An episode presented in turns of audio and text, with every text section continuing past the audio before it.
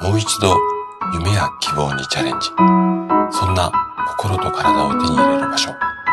24時間いつでも通える。力生体。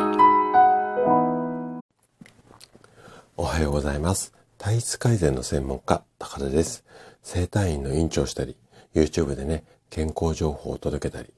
通わないで不調を治すオンラインの生体院を運営したりしています。さて、今日はね、肉を取りすぎると思わぬ弊害がありますよ。こんなテーマでお話をしていきます。あなたはお肉好きですかね？うん。お肉はね、あの、すべて悪者だよっていうわけではないんですけれども、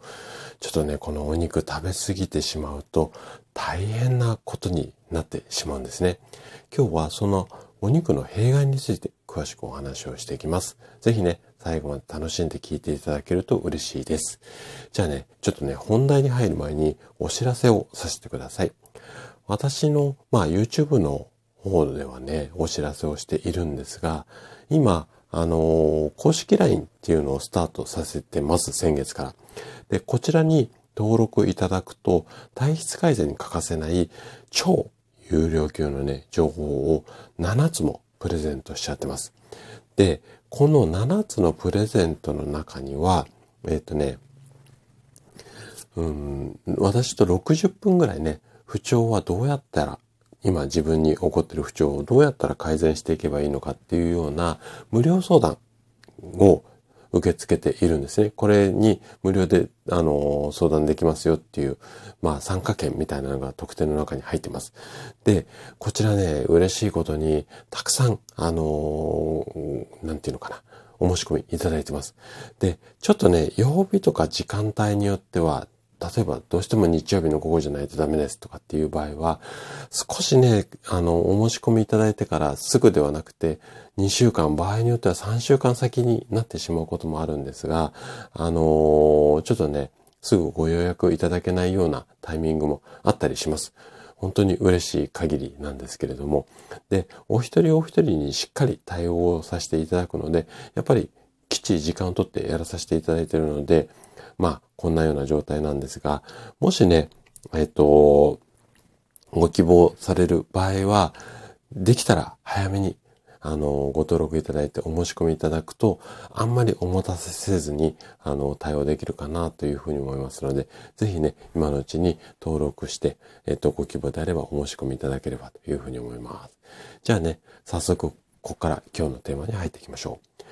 これまで私は3万人以上の患者さんに食事の指導っていうのをしてきています。で、その中でとってもね、こう強く感じている傾向っていうのがあるんですが、どんな傾向かっていうと、コレステロールの数値が高い方っていうのは、肉好きの方が多くて、肉好きって肉好きの方ですね。肉好きの方が多くて、ちょっとね、適量以上のお肉を食べてしまっていることが非常に多いです。でね、ここで大きな問題になってくるのが、大量なお肉を長期間食べ続けると、体の中にちょっと大きなリスクっていうか弊害が出てくるっていうことを知らずに好きだからバクバク食べちゃってる方が非常に多いっていうことですよね。じゃあどんな弊害が起こってしまうのか、このあたりをちょっと深掘りしていくんですが、そもそもお肉っていうのは、タンパク質の大切な供給源なんですよ。ただ、お肉っていうのはタンパク質だけではなくて脂肪も含んでいるので、多く取れば取るほど脂肪の摂取量っていうのも増えてしまいます。で、患者さんの食事の指導でコレステロールの数値を改善するためにお肉の必要量はこれぐらいですよっていうふうにお話をすると、えー、こんな少ない量なんですか先生っていうふうに驚かれることがほとんどです。で、大体皆さんね、この必要量の2倍とか3倍お肉毎日召し上がってる方多いです。で、脂肪の他にお肉食べ過ぎる、まあ弊害、まだまだあるんですけども、リンっていうね、ミネラルを取りすぎてしまうことなんですよ。で、リンは骨とか歯を丈夫にしたりだとか、エネルギー代謝には必要な栄養素なんですけども、うんと、取りすぎてしまうと、カルシウムの吸収を阻止してしまうんですよね。で、カルシウムとリンには理想的な割合っていうのがあります。それは、